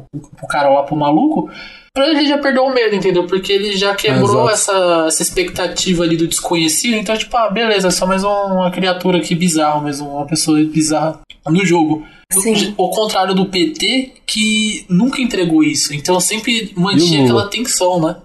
É, total. Não, quem, sabe quem tá. Sabe quem tá desesperado com, com o PT atualmente? O Bolsonaro. Enfim, pode seguir, isso eu não, não podia perder a. E é um jogo que eu sinto às vezes um pouquinho mais leves referências, até mesmo ao Lovecraft, era, pra mim, foi o Dead Space, a primeira vez que eu joguei. Principalmente pelo, pelo design do, dos monstros, Os né? Do- necromorphs. Os necromorphs que tem meio aquela cara ali de polvo, o rosto meio desfigurado, ali, a mandíbula que abre. Porra, o Dead Space tem um monstro que é um bebê que se explode, velho. É- esse jogo é muito doente, O cara. Dead Space eu acho o mais Lover... o Dead Space mais Lovecraftiano é um do Wii, eu não lembro como que era o nome, mas é um light gun shooter. Ele você não controla ninguém específico, ele é só aquele que ele vai andando automático e se atira na tela, sabe? Ele usa o controle do Wii como um- Sei, aquele, aquelas arminhas. Tem um Resident Evil de Wii que também é assim. Eu jogava ele. Esse Dead Space, ele é diferente do resto, porque ele assim, ele parece normal, você tá enfrentando os necromorphs, etc e tal. Até que chega no final, aparece um time de militar e mata você. Você fala, caramba, o que, que aconteceu? Eu tô aqui, eu tô aqui tentando sobreviver, os caras matam. Aí eles chegam e falam, caramba, por que, que vocês fizeram isso? Vocês mataram uma estação inteira. Aí depois no final você vê, o marker tava deixando o seu time insano. Vocês estavam, todas as pessoas, vocês estavam, todos os necromorphs que vocês estavam matando não eram necromorphs, eram pessoas só. Pô, tem um episódio de Black Mirror que faz isso, cara. Mas eu não vou entrar nesse, nesse ponto aí que. mas, mas Black Mirror também tem um episódio que faz exatamente essa ideia aí. Então, esse aí é o Dead Space mais Lovecraftiano que eu já vi, de, que ele induz a loucura mesmo, o marker. Mas será que é de fato Lovecraft todas essas referências ou é só coisa da nossa cabeça mesmo? Porque, tipo, fica muito implícito, é impossível saber se teve ou não. Só se a gente for lá e pesquisar, né?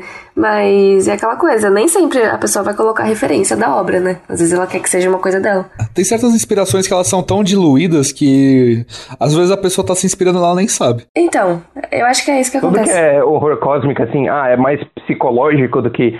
Que nem Clive Barker, por exemplo. Clive Barker é muito aquele terror, é, como é que fala, gore. É muito de, ah, é desmembramento, é, sangue, aquelas criaturas Dead Space também. Dead Space é mais isso, eu diria até. É, do horror cósmico é mais o desconhecido, o psicológico, o, é, é algo que tá acontecendo você não sabe o que que é. Então, tipo, mesmo a pessoa, a pessoa pode nem saber o que que é o Lovecraft. No momento que você tá criando uma história que é, tá lidando com o desconhecido, ele, ele é uma inspiração em Lovecraft. Sim. É, mas não é diretamente com ele. É mais, eu acho que o termo ficou mais conhecido do que o próprio ator. Em certo Ah, sim, aspecto. né? Natural. Aham. Além de, de jogo também, tá muito presente em filme. É, só que como a gente fala, é, são referências meio que escondidas, né? Mas uma que, tá- que também é, é bem evidente, não sei se vocês assistiram The Lighthouse, do Robert Eggers. Aham. Sim. Ele traz, o Igor assistiu, né, Igor? É, tem, uma, tem uma parte. Bom, são as partes de- do, das criaturas marinhas, né? Então, a sereia, mas isso aí é mais a mitologia também. E na parte em que. Bom, pode dar spoiler? Não é um filme novo. Spoilers de Lighthouse, pula dois minu um minuto aí se você não quiser tomar spoiler. É, todo o filme ele se concentra ali no, no próprio farol. Então, é, toda hora o Dafoe, que eu não lembro o nome do personagem dele, fica falando pro Robert Pattinson que tem alguma coisa no farol que ele não pode ver. E isso aguça muito a curiosidade dele. Vocês não têm noção, tipo, a vida dele é chegar naquele farol e ver o que, tem lá. E aí ele consegue chegar finalmente, e quando ele chega, ele não consegue ver nada, porque ele fica cego pra uma luz que sai do farol. Ou seja, o farol ele, ele se personifica como uma pessoa viva ali, né? E aí eu vi muita referência de Lovecraft nessa parte em específica de que é, a gente não vai conseguir ver que tá assistindo o filme, nem o próprio personagem que tá lá dentro vai conseguir ver, porque ele ficou meio que louco depois disso. É, é o mito da caverna. Sim, Inspiração clássica isso aí também. Esse é um horror cósmico clássico. também.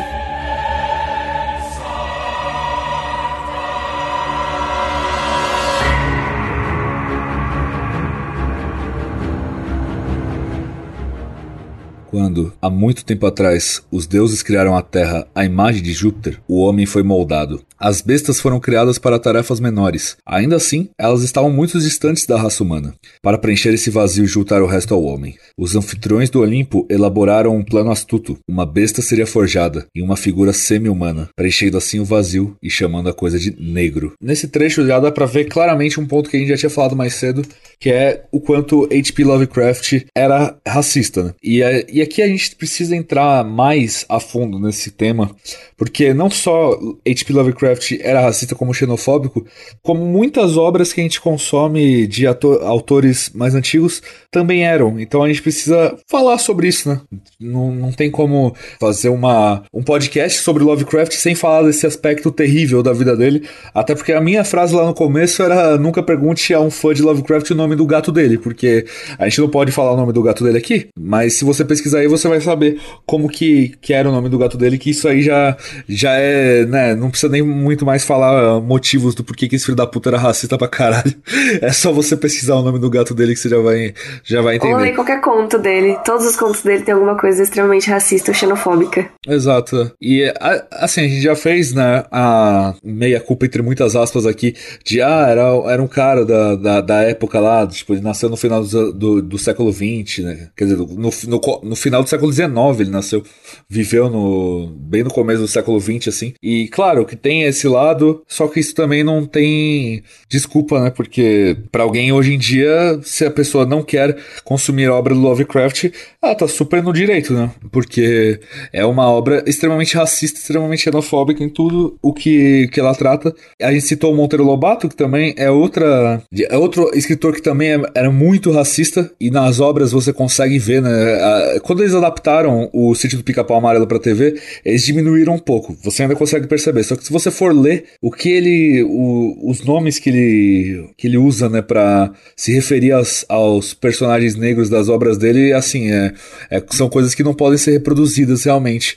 E uma, uma coisa né, que é um assunto muito recorrente sobre é, você separar a obra do autor e, e esse tipo de coisa hoje em dia acontece muito por causa de, de Harry Potter também, né? Ah, por causa da, da J.K. Rowling. E essa, cara, aqui eu queria, né, antes de jogar pra vocês falarem sobre isso, eu queria fazer uma comparação que é o seguinte: o, o Lovecraft e o Monteiro Lobato, hoje em dia, a obra dele já virou domínio público, né? Dos dois. Então, apesar dos dois serem muito racistas, hoje em dia eles não ganham mais nada com isso, virou domínio público. Né? E nem a família deles, nem nada. É, é, difícil, é diferente você comparar, por exemplo, com o jogo do Exterminador do Orson Scott Card ou com a própria Harry Potter da J.K. Rowling, que a, o Orson Scott Card, que é um autor que ganha dinheiro com o jogo do Exterminador ainda, ele é um cara que é abertamente contra é, gays, contra LGBTQIA+. Que ele, algumas vezes, já, tem, já criou um instituto para ser abertamente contra pessoas gays existirem, especificamente gays, assim, ele quer acabar com os gays, ele acha uma doença, assim, é coisas extremamente pesadas, ele usa a influência dele a grana que ele ganha com isso para tentar acabar com gays. E a J.K. Rowling, por sua vez, ela pega a grana que ela ainda ganha de Harry Potter, porque ela ainda ganha dinheiro, e ela usa para financiar movimentos de, de Red Fan, que são feministas radicais que são abertamente contra pessoas trans, né? Então ela também usa a influência dela, o dinheiro que ela usa para acabar com trans. Então, são, são dois casos diferentes, sei lá, do Monteiro Lobato e do Lovecraft, que hoje o que passa na cabeça deles são vermes, e talvez nem isso, porque eles já morreram há tanto tempo que acho que nem verme mais passa na cabeça deles. Pô, eles estão no inferno lá faz tempo, né? É, exato. Então, cara, é, é, assim, é muito de pessoa para pessoa se você quer consumir uma obra do Orson Scott Card ou da J.K. Rowling. Só que eu acho que não, ele não, não é, é pessoalmente, né? Porque isso é muito de pessoa para pessoa. Eu acho que não tem muito como comparar com o, o Monteiro Lobato e o Lovecraft, por exemplo.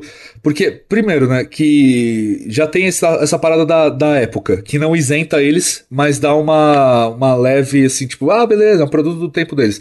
O Orson Scott Card e a J.K. Rowling estão vivos hoje em dia. Então eles são filhos da puta hoje em dia. Sim. E isso já, já piora. E, e, a outra parada é que se você lê um conto do Lovecraft, se você acompanhar qualquer coisa Monteiro Lobato, você não vai estar tá financiando porra nenhuma. do Orson Scott Card da J.K. Rowling, você estará, né? Então, é, cara, é muito complicado essa, essa merda. E, e, é importante a gente falar sobre isso, né? Quando a gente tá fazendo um podcast sobre Lovecraft, porque seria muito estranho falar sobre um cara que era abertamente racista e xenofóbico sem, sem falar sobre né, esses casos de, de racismo dele. Sim, é, eu concordo com você, Dan. Eu acho que é, ele tá morto, né? Primeiramente. Então, ele só foi notado depois que ele morreu. E tá certo mesmo. Eu acho que ele não deveria ter tido nenhuma autoridade em vida, justamente por conta disso. Apesar que na época, é, dentre todas as pessoas racistas que tinha, ele era o mais, eu tenho certeza. Ele era, tipo, um nível absurdo. E como você disse, é responsabilidade social, né? A gente tá aqui falando e todo mundo que tem essa responsabilidade, você pode dizer, você cria conteúdo. Você pode falar sobre Lovecraft, mas você tem que se posicionar, né? Não pode ficar em cima do muro. Exato. Será muito fácil falar sobre Lovecraft e só falar da, da obra dele e não falar sobre como o cara ele tratava, né, os é, estrangeiros. Ficar isento, né? Entre aspas, isento. Exato. Inclusive o próprio Bloodborne, ele, ele tem essa parada de xenofobia no jogo, que é para exatamente representar isso, né? Quando você chega na cidade, todo mundo te chama, todo mundo te trata muito mal e fala que é tudo culpa sua e que você é de fora e que você não deveria estar tá lá e tudo, tudo isso que ele começa Caraca, a jogar na sua cara. verdade. Nunca tinha pensado por esse saúde. Ah, então. Verdade, Bloodborne, a única pessoa que te trata bem é uma prostituta, para pra pensar. É, é verdade, olha aí. E ela começa a te dar o sangue dela, né? Sim. É, e depois ela fica grávida de um Great One. Que loucura. E, e isso se a outra, se a religiosa não matar ela. É, porque é padrão. É isso, assim, eu não sei. Porque é realmente essa situação de você consumir a obra de alguém que é uma pessoa terrível, ou era uma pessoa terrível, cara, isso é total, assim, de, de pessoa para pessoa. Aqui eu não vou fazer juízo de valor de ninguém, tipo, também não sou daquele, tipo, ah, se você acompanha, você gosta de Harry Potter, ou você acompanha Harry Potter, você dá dinheiro pra J.K. Rowling, você é um lixo de pessoa. Eu também não, não faço essa... Eu também não, não, não tenho poder para julgar ninguém. É um pouco extremo, né? O assunto é, de separar o autor da obra daria um episódio inteiro só pra pautar aqui cada um. Com certeza. Mas, assim, eu pelo, eu pelo menos separo assim. Virou domínio público. A pessoa não ganha mais dinheiro com isso. Cara, foda-se. A pessoa tá morta. É, eu, tipo, ok. Vamos. Porque aí vira realmente um objeto de, de estudo. Uhum. É porque quando acontece alguma coisa horrível na história, ela tem que ser lembrada, né? Exatamente sobre isso. É, aí cai naquela citação lá: aqueles que não aprendem da história, com a história estão fadados a repeti-la. Então. Exato. Uhum, exato. Não, exatamente isso daí que o Raxas acabou de comentar, que tem hoje em dia muito essa mentalidade, né? É, aconteceu alguma coisa terrível no passado, seja isso racismo, ou até mesmo algo assim que afetou, né, diretamente ali a outras pessoas, né, de uma maneira muito negativa. E hoje em dia se tem muito disso de ah, não, vamos tentar ressignificar isso ou vamos tentar apagar isso. Só que assim, fazer isso em si já se torna um erro, porque a partir do momento que você que esconder um erro, esse erro, as chances desse erro ocorrer mais para frente é muito grande, entendeu? Porque as pessoas vão voltar a repetir esse mesmo erro. Então eu acho que todo erro, tudo que é de errado, sempre tem que estar tá exposto, sempre tem que ser algo a, a ser comentado para as pessoas de agora já terem uma noção que tipo, puta, isso ocorreu lá no passado e deu uma merda, sabe? Foi ruim para todo mundo. Não, não vamos fazer isso ocorrer mais. Do que você tentar apagar muito Sim. disso, que era uma coisa, inclusive, que estavam tentando fazer é, recentemente algum, algumas pessoas referente à escravidão aqui no Brasil, né? Que nem, por exemplo, não vamos mais comentar sobre escravidão, não, gente. Tem que comentar a respeito da escravidão porque foi um momento terrível para quem era negro, para quem era indígena e a gente não vai repetir mais isso nunca mais. Então isso tem que ser exposto, sabe? Pessoas sofreram, pessoas foram abusadas, sabe? Era algo assim terrível. Então assim, isso tem que ser exposto para nunca mais ocorrer no futuro, entendeu? Para ficar como de exemplo, tipo, ó, lá no passado a gente errou pra caralho, mas a partir de agora a gente vai aprender com os erros do passado para ser melhor para todo mundo. Sim. Porque se tem uma, uma porra de um bicho que gosta de repetir os erros que já fez, é o ser humano, né? Pelo amor de Deus, como a gente vive em ciclo na Terra, cara. Impressionante. e ainda tem bastante distopia que fala sobre isso, né? Fahrenheit e 1984 é justamente é queima de arquivo, né? A gente joga tudo na fogueira, finge que nunca aconteceu nada, até que uma pessoa vai lá e pega tudo de volta e ou, ou, impede que isso aconteça, né? Então é realmente é uma, uma situação a isso também, né? Para falar que a gente não pode simplesmente queimar tudo. Até porque essas ideias imbecis, de uma maneira ou outra, elas sempre vão voltar à tona, entendeu? Então, assim, mesmo se a gente tentar apagar o racismo ou a escravidão ou o que for dessas ideias ruins do, do mundo, sempre vai surgir uma pessoa que fala assim, pô, e se a gente fizer mal para quem é gay? Porque os gays não são tão legais assim. E aí uma outra pessoa compartilha essa mesma ideia e fala assim, bom, de fato, vamos matar os gays, sabe? Então, se você apaga isso da história, tipo, não, gente, não pode fazer isso, isso é algo terrível, sabe? Quem tem esse tipo de pensamento é uma pessoa imbecil, você não pode odiar os outros, porque o mundo que a gente vive, ele já é um mundo de diversidade, então, assim, já é um mundo sabe? Que tem pessoas dos mais tipos diferentes de, de cor de pele, é, opções sexuais, gênero. Então, assim, a partir do momento que você tenta colocar tudo em lacunas, assim, dividir tudo isso certinho, sempre vai dar merda, entendeu? Porque a gente vive num mundo de diversidade. Acho também que é muito sobre o contexto histórico da época, né? O contexto histórico, político, ele se repete. Uhum. Então a gente tá vendo o que tá acontecendo. Bom, já aconteceu, né? Hoje nem, nem tanto. Mas essa essa divisão, essa polarização política, ela vai trazendo ideais absurdos que vão voltando à tona, né? Então, dependendo de quem tá no auge da política, vai influenciar também o nosso o pensamento. O fascismo tá muito em alta de novo, inclusive. Exato. E, e mesmo né, sendo falado sempre sobre o nazismo, ainda tem filha da puta nazista hoje em dia. Em 2022 tem nazista. É o que é uma é um, é um é, Isso aí eu acredito que eles só estavam escondidos mesmo. É, exato. E assim, o, o Orson Scott Card e a HP Love, e a HP Lovecraft e, e é, o Orson Scott Card e a J.K. Rowling eles são só dois exemplos aqui, mas tem vários outros, né? Exemplos, e não só de, de situação assim de homofobia ou de transfobia, mas de, de diretor de cinema que é estuprador, que é pedófilo e, e todas, uhum. essas, é, todas essas situações Assim que, é, cara, é, eu acho que realmente existe uma, uma linha, sabe? Que a gente tem que traçar entre o que é aceitável e o que não tem como aceitar. E isso é, é de, de pessoa para pessoa realmente. A linha que eu tracei é se a pessoa tá morta, cara. Porque se a pessoa tá viva ainda e, ela, e, eu, e eu consumir aquele bagulho vai continuar ajudando ela a fazer a merda que eu não concordo, eu simplesmente vou cortar aquilo e eu não quero. Não quero. Não, não, não, não quero ajudar essa pessoa a fazer essa merda merda. É, eu não quero ajudar o Orson Scott Card a, a acabar com os gays, eu não quero ajudar a J.K. Rowling a acabar com as trans, com, com os trans, né? E eu consumir Lovecraft não vai, não vai mudar porra nenhuma nisso, porque ele tá morto, né? Como a gente falou. Inclusive, isso é outra parada, né? Inspiração também eu não sei se entra mais nessa, nessa nesse quesito se a pessoa. se você deveria ou não consumir a, a obra da pessoa, dependendo de, de quem ela é. Porque, sei lá, é, você não consome a J.K. Rowling por causa dos motivos já listados. Só que se alguém se inspira na obra da J.K. Rowling e faz uma outra obra e é uma pessoa super de boa, não é uma filha da puta igual ela, aí tudo bem, né? Mas, cara, uhum. assim, novamente, isso é muito de pessoa para pessoa, né? Cada um vai ter o seu próprio, é, seu próprio julgamento e a sua própria opinião sobre o caso. Total. Uma coisa que, quando a gente tava fazendo a elaboração da pauta, né? Respeito do, do episódio, eu até comentei com, com a Rita, é, no caso de algumas obras, né, que são inspiradas ali no Lovecraft, no caso, assim, bem diretamente, que tentaram ressignificar, né, um pouco dessa é, mensagem, dessa imagem do racismo de uma maneira mais atual, né? Tipo, tanto como uma parte de crítica e tal. E uma delas, para mim, foi excelente, assim, conseguiu abordar bem esse tipo de coisa. E outra, eu acho que, pelo menos assim, na minha opinião, eu achei bem ruim. Que a primeira que eu, que eu não gostei, né?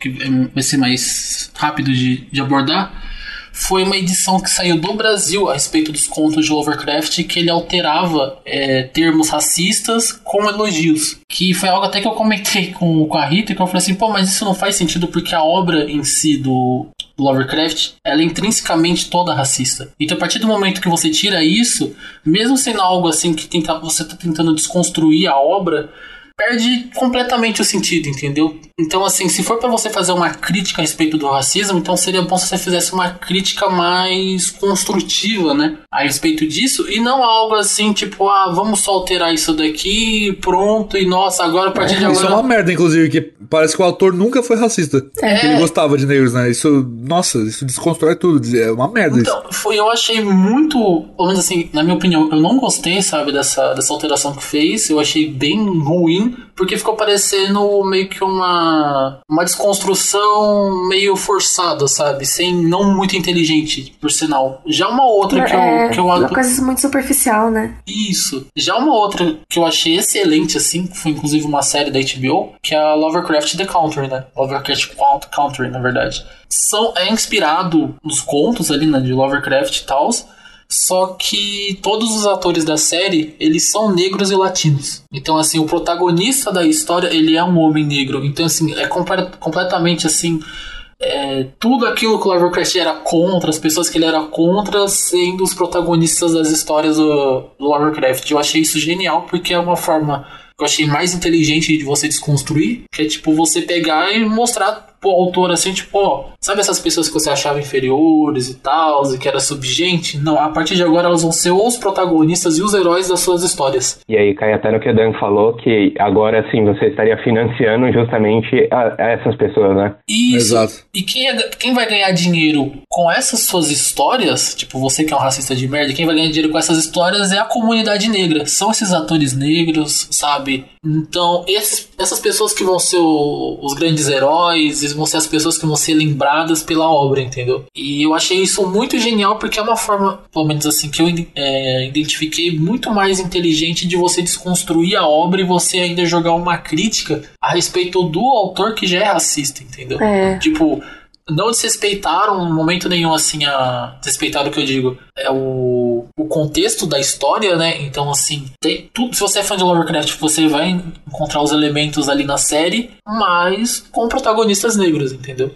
Lovecraft se revirando no túmulo. Sim, fora também com é, coisas assim de referência da própria cultura negra, né? Do, porque é uma série mais de época, então assim, é uma série mais a, perto da virada do, do século ali, depois um pouco mais depois da guerra. Então você encontra muitas referências, por exemplo, da, da cultura negra, que é uma coisa que, por exemplo, na obra do Lovecraft você encontra muito coisa assim de referência vitoriana e até mesmo do, da virada do século dos Estados Unidos, né? Daquela aristocracia branca e eles é, inverteram isso com coisas da comunidade negra, entendeu? Então, por exemplo, é, como o pessoal era, sabe, que morava ali, o pessoal do gueto, como eles tinham a vida deles, né, como eles financiavam a família deles, como que era o relacionamento entre essas pessoas. Então, assim, eu achei isso muito genial, porque foi, que nem eu comentei, né, foi algo assim, para mim pareceu mais inteligente. É, o Jordan Peele, que é o, é o diretor executivo, produtor executivo, inclusive,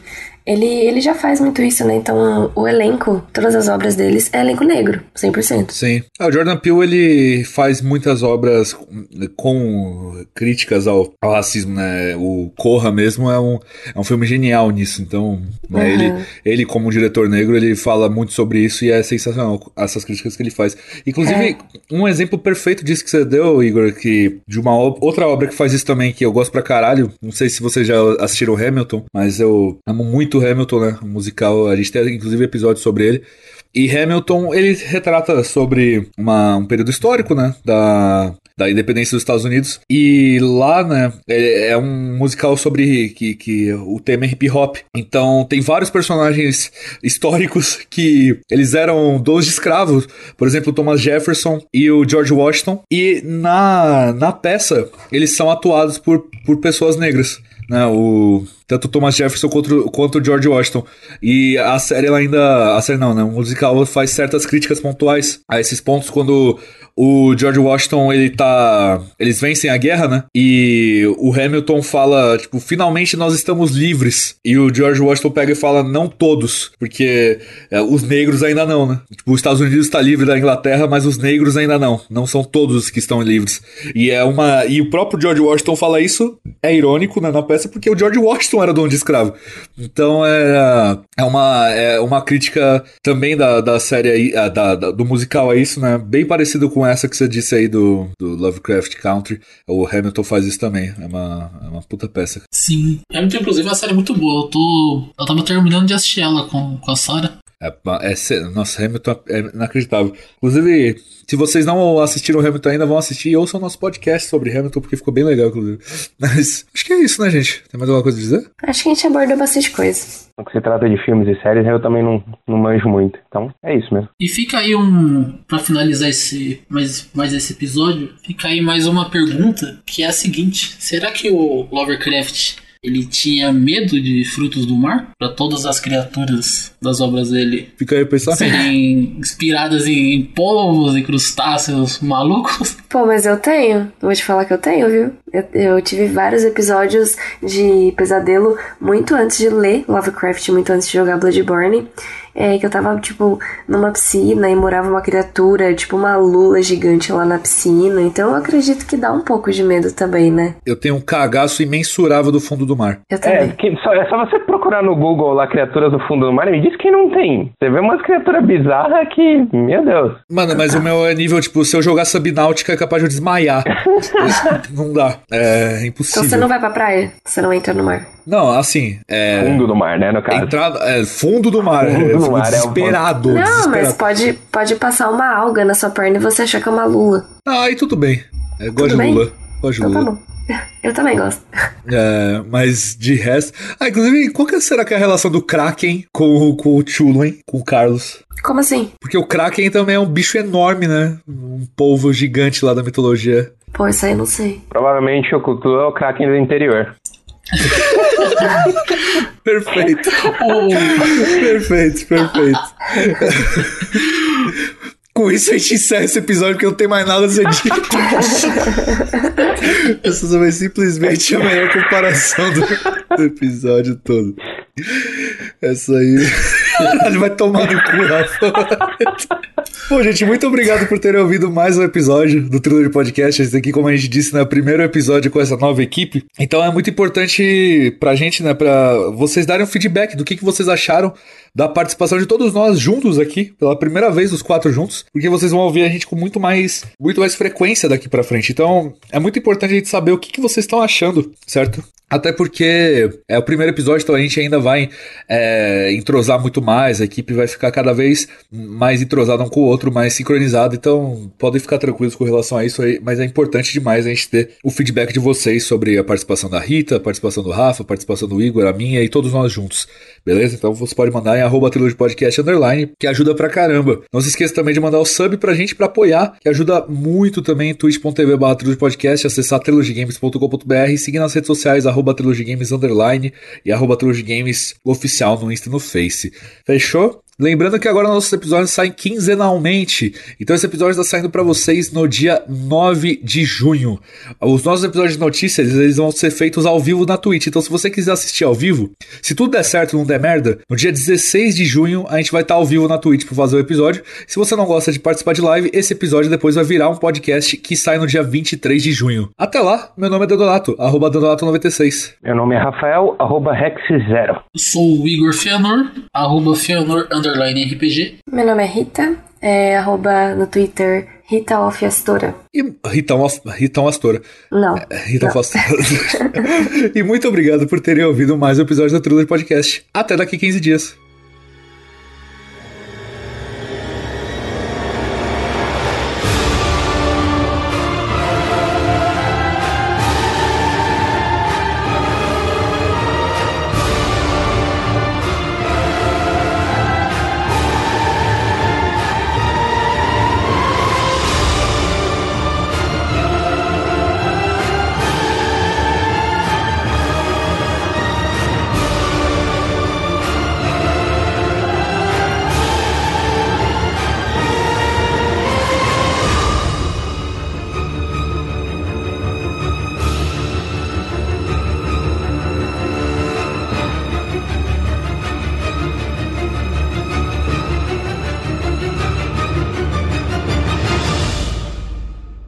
Este podcast foi editado por mim, Jason Minhong. Edita eu, gmail.com.